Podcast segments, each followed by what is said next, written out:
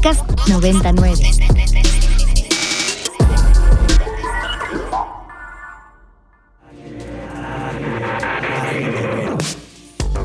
Agenda Ibero. Conversaciones con quienes crean y gestionan proyectos inspirados en el servicio a la sociedad desde el ámbito universitario.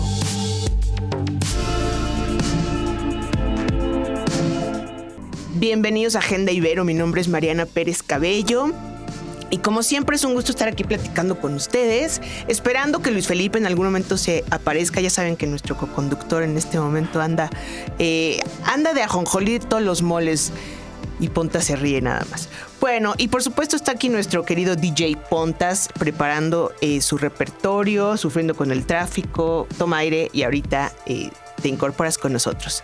El día de hoy tenemos a una invitada muy especial, eh, ya de casa, hace mucho no nos visitaba y hoy trae un tema muy interesante, es la doctora Alma Polo del Departamento de Psicología. Bienvenida Alma.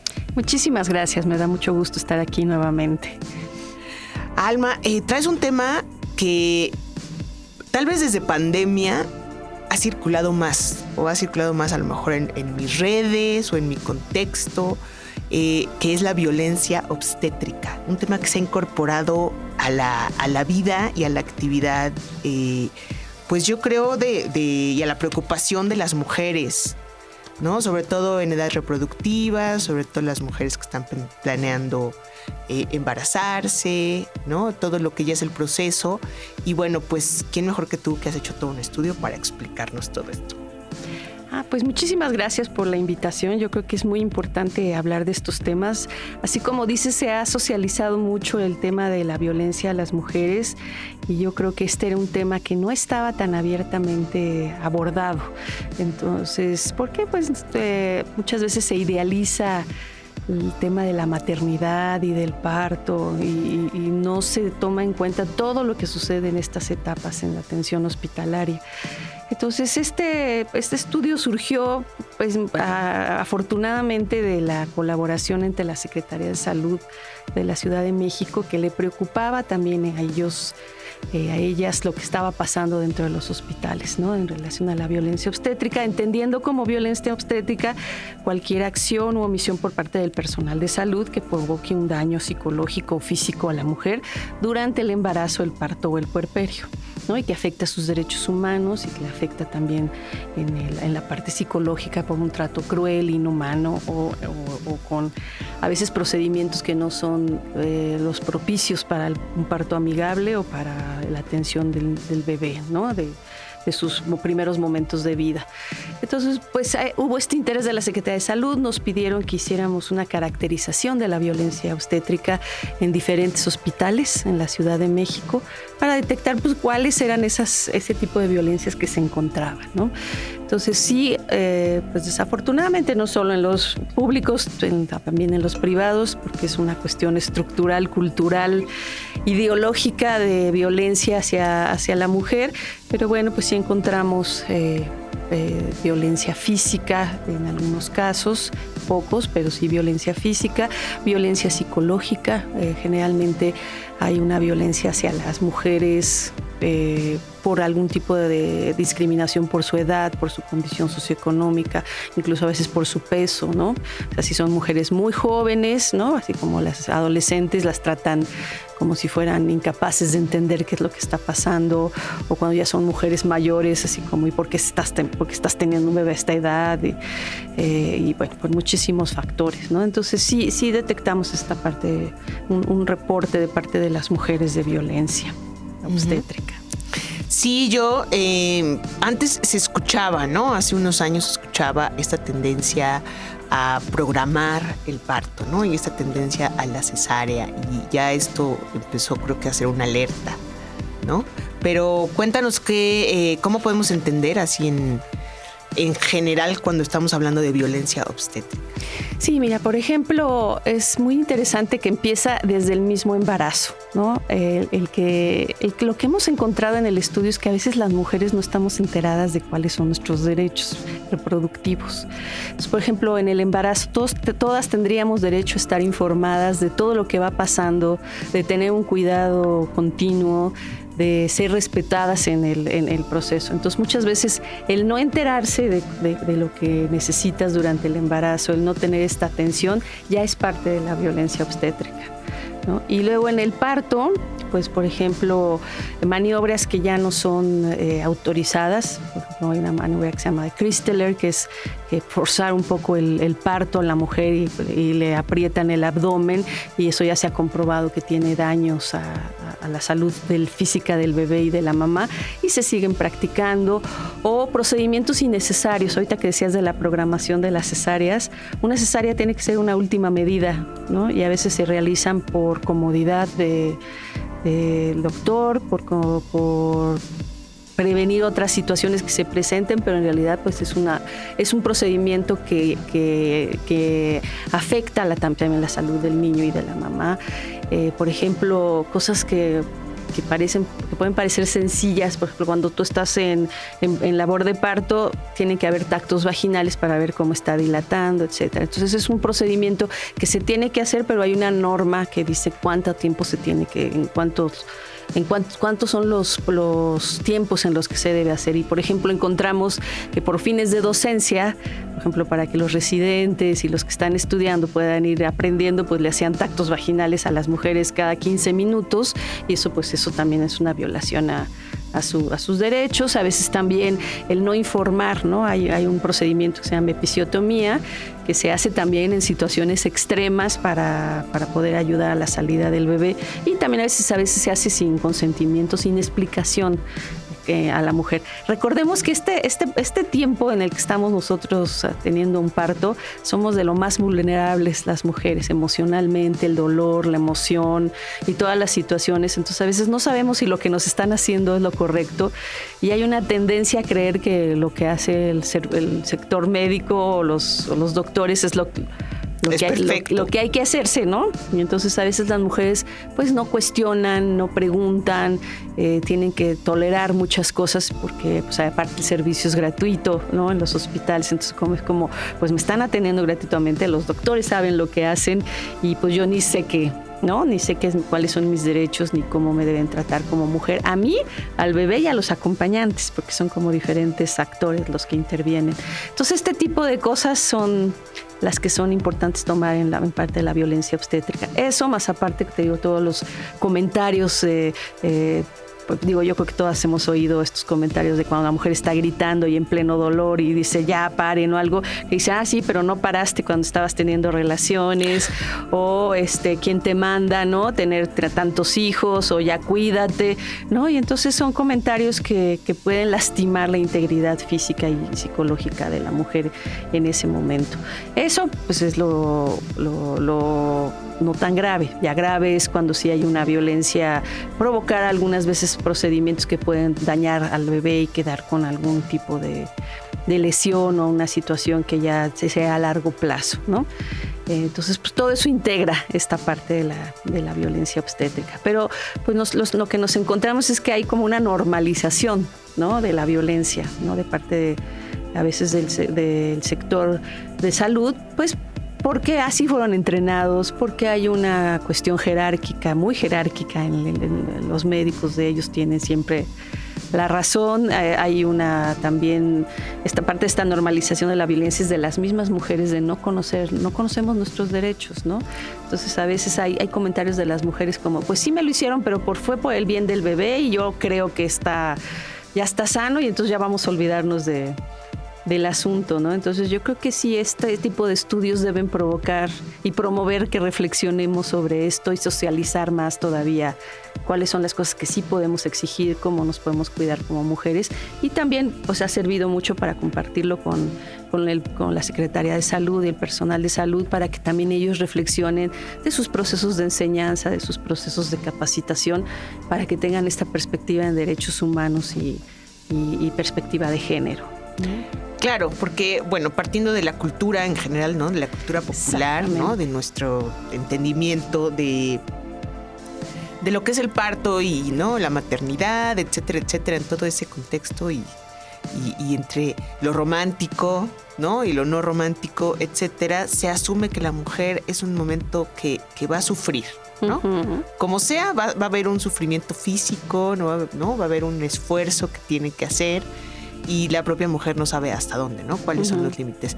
Cuéntanos, eh, bueno, obviamente aquí tienes los hallazgos, pero eh, si nos puedes mencionar alguna ley que pueda revisar nuestros radioescuchas, que digan, oye, es importante leerla, ¿no? Simplemente para tomar en cuenta. Sí, fíjate que eso es, eso es, muy interesante. El, es la, la norma oficial, la NOM, eh, que, pueden consultar. La, NOM son pues todas estas normas que tendríamos que tener en consideración en los hospitales para poder tener el servicio de un parto que le llaman amigable. Un parto amigable que se refiere a que tenga todas las condiciones eh, propicias para que no sufran este tipo de, situaciones. Entonces, pues pueden consultar la NOM. ¿eh? Hay una serie de la NOM 007 que habla, por ejemplo, del trato digno y respeto a los derechos humanos, las seguridad emocional, la prohibición de la discriminación, la obligación de la adecuación cultural, ¿no? Todo esto que hemos ido mencionando tiene que ver con estas. Digo, hay, hay muchos muchos números que ahorita no vamos a mencionar, pero lo pueden entrar en la NOM 007.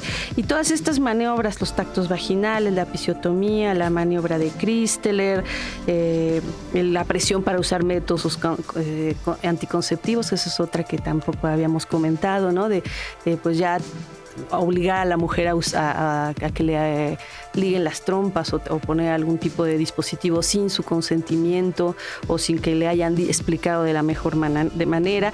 Y hay otras cosas, por ejemplo, eh, que tienen que ver con la lactancia y con el apego temprano, ¿no? O sea, aquí en la Ibero tenemos todo un movimiento de, promover la lactancia por todo lo que implica en cuestión de la salud del bebé y en y el aspecto psicológico en el vínculo.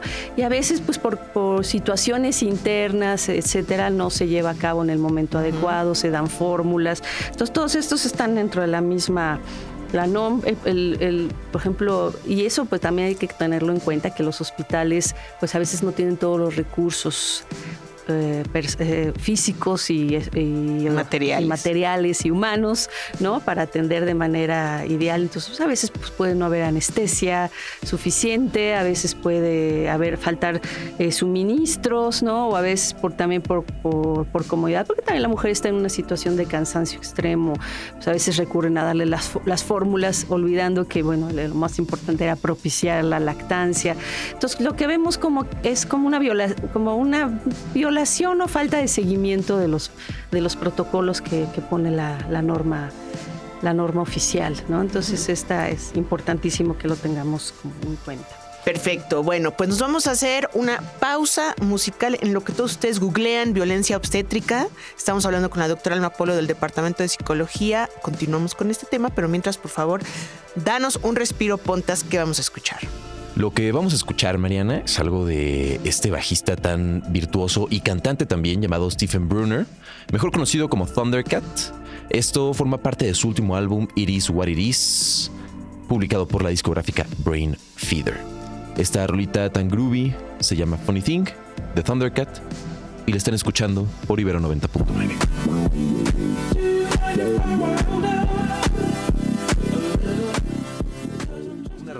para andar de buenas, con puro group, puro funk por parte de Thundercat. Esto se llamó Funny Thing, que también tiene una nueva rolita que quisiera recomendar mañana, que se llama No More Lies con Tame Impala, que es la más reciente que tienen y creo que está bastante suave pues, para toda la banda que la escuche. Gracias, Pontas.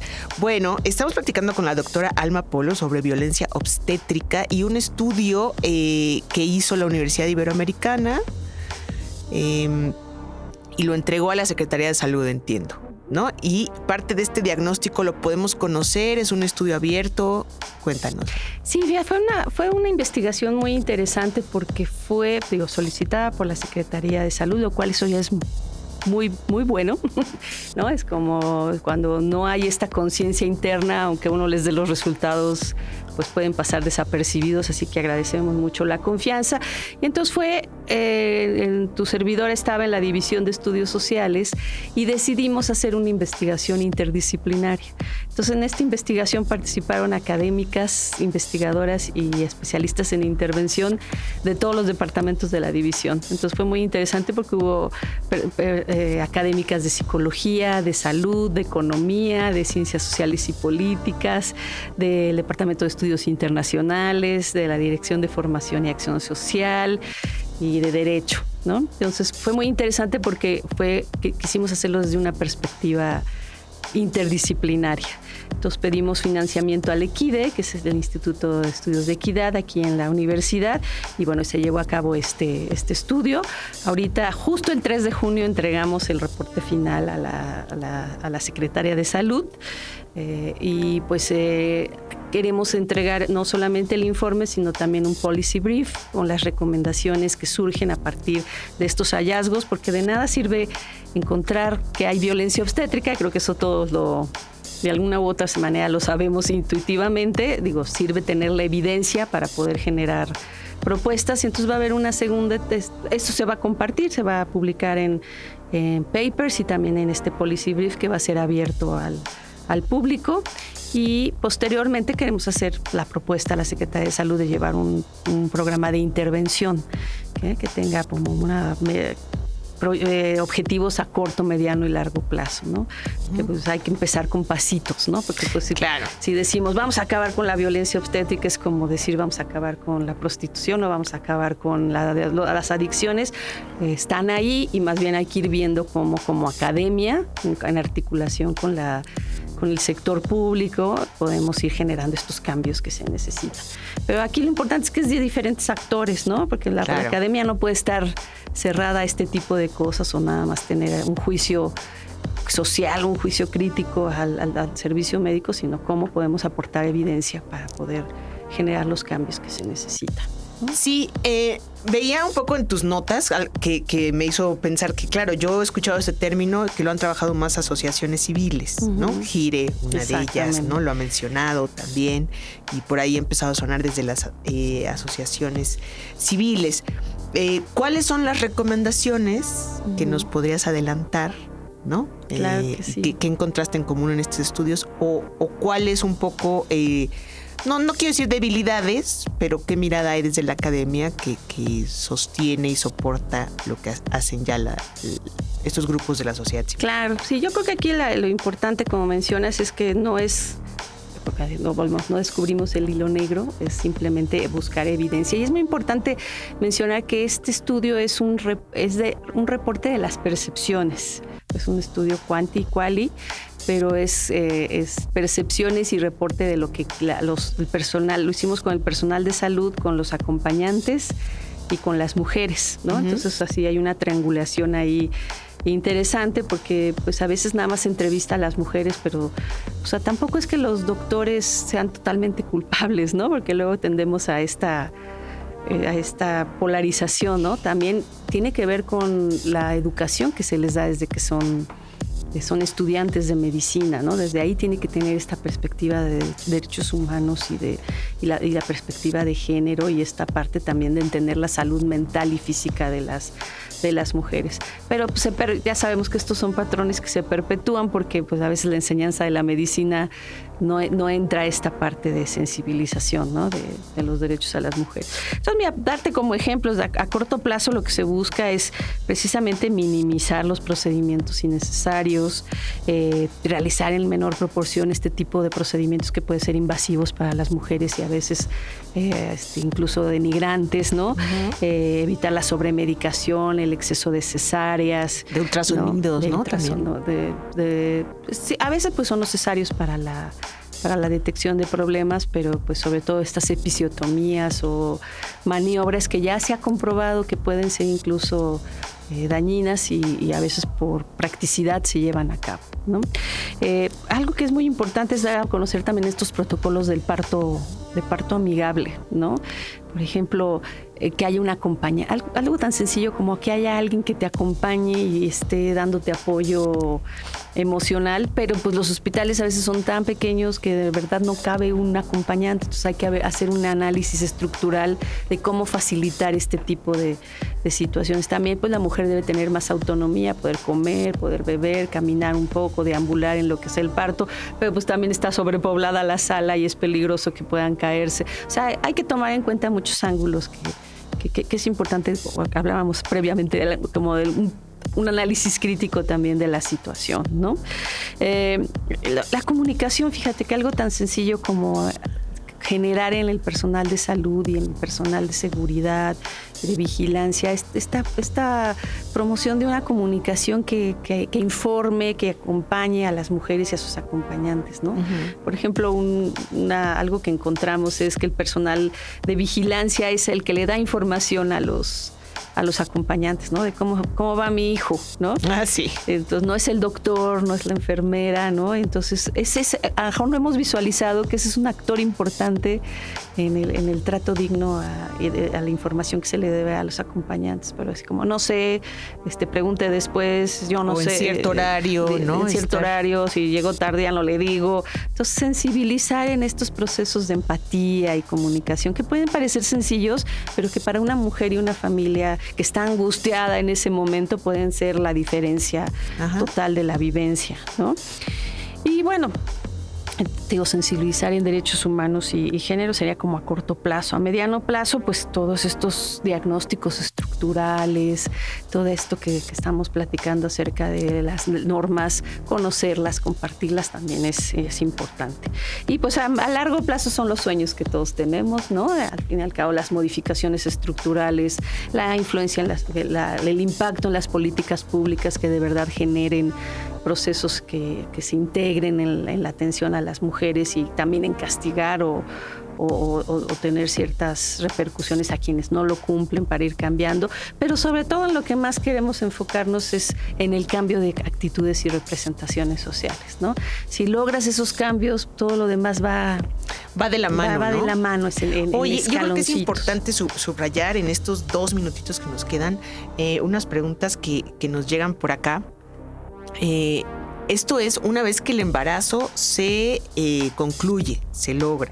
No estamos hablando, o sí tiene que ver con la parte de la interrupción del embarazo y también la práctica sana de una decisión de la mujer. O sea, dividimos. Fíjate que en, la cuestión de la interrupción del embarazo no indagamos. Eh, fue nada más en la embarazo, parto y puerperio. Pero evidentemente también está incluido cuando hay necesidad de un de una interrupción y todavía es más delicado, ¿no? Esta, esta parte.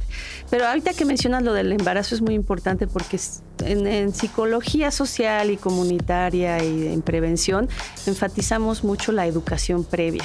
Si las mujeres durante el embarazo recibieran la información necesaria, hubiera el acompañamiento, prevendríamos muchísimas de las cosas que pasan posteriormente. Pero muchas, eh, pero muchas veces las mujeres no van a sus citas en el embarazo. Eh, las mujeres que trabajamos, pues sí, porque tenemos que sacar el, seguro, la hoja rosa y que la, este, el permiso para faltar, etcétera, la famosa hoja, hoja rosa. Pero las que no están inscritas en un trabajo formal, las que no tienen una, un seguro este, a veces no hay esta, esta, esta educación, esta psicoeducación que debería haber antes de, del parto, porque si tú ya vas preparada, sabes lo que vas a esperar, qué tienes que preguntar, qué a, qué cosas tienes que decir que no, etcétera, pues prevendríamos muchas de las cosas. Entonces, mucho está en la educación también, ¿no? Los procesos de prevención y educación. Y ahí participamos todos. Bueno, entonces estemos muy atentos el 3 de junio. Se presenta esto ante la Secretaría de Salud. ¿Cómo se llama el estudio? Es caracterización de la violencia obstétrica en hospitales de la Secretaría de Salud. Perfecto, Alma. ¿Tu correo o dónde podemos encontrar más información? Ah, nos pueden encontrar. Yo, soy la, responsable técnica, pero sí quiero mencionar que hubo todo un grupo de, trabajo, pero sí es el, el alma.polo En cuanto tengamos ya el policy brief y toda la información, pues la vamos a socializar también. Regresas con este, nosotros para la, compartiremos para seguir discutiendo del tema que pues va a largo plazo. Digo que esto solamente fue decir sí, sí encontramos, encontramos situaciones. Ahora vamos a ver qué, como academia, Secretaría de Salud y como tú dices también con otras organizaciones, cómo podemos articuladamente hacer algo. ¿Cómo lo trabajamos? Perfecto, muchísimas gracias Alma, nos despedimos de Agenda Ibero como debe ser, con música y gracias Punta, a ver qué elegiste. Pues para despedir el programa vamos a escuchar algo del extracto de la semana pasada llamado Acusmaricus esta multiinstrumentista y productora californiana llamada Salami Rose Joe Lewis que tiene un trip como espacial, psicodélico, que explora géneros como jazz, electrónica y demás. Está muy loco y además tiene como una narrativa tipo de ciencia ficción. Entonces vamos a escuchar esto llamado Dimensional Collision de Salami Rose Joe Lewis para despedir el Agenda Ibero por Ibero 90.9.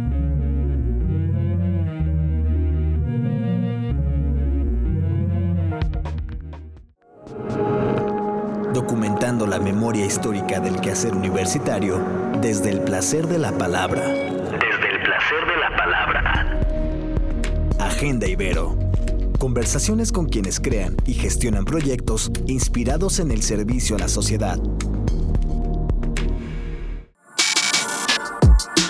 Para más contenidos como este, descarga nuestra aplicación disponible para Android y iOS o visita ibero909.fm.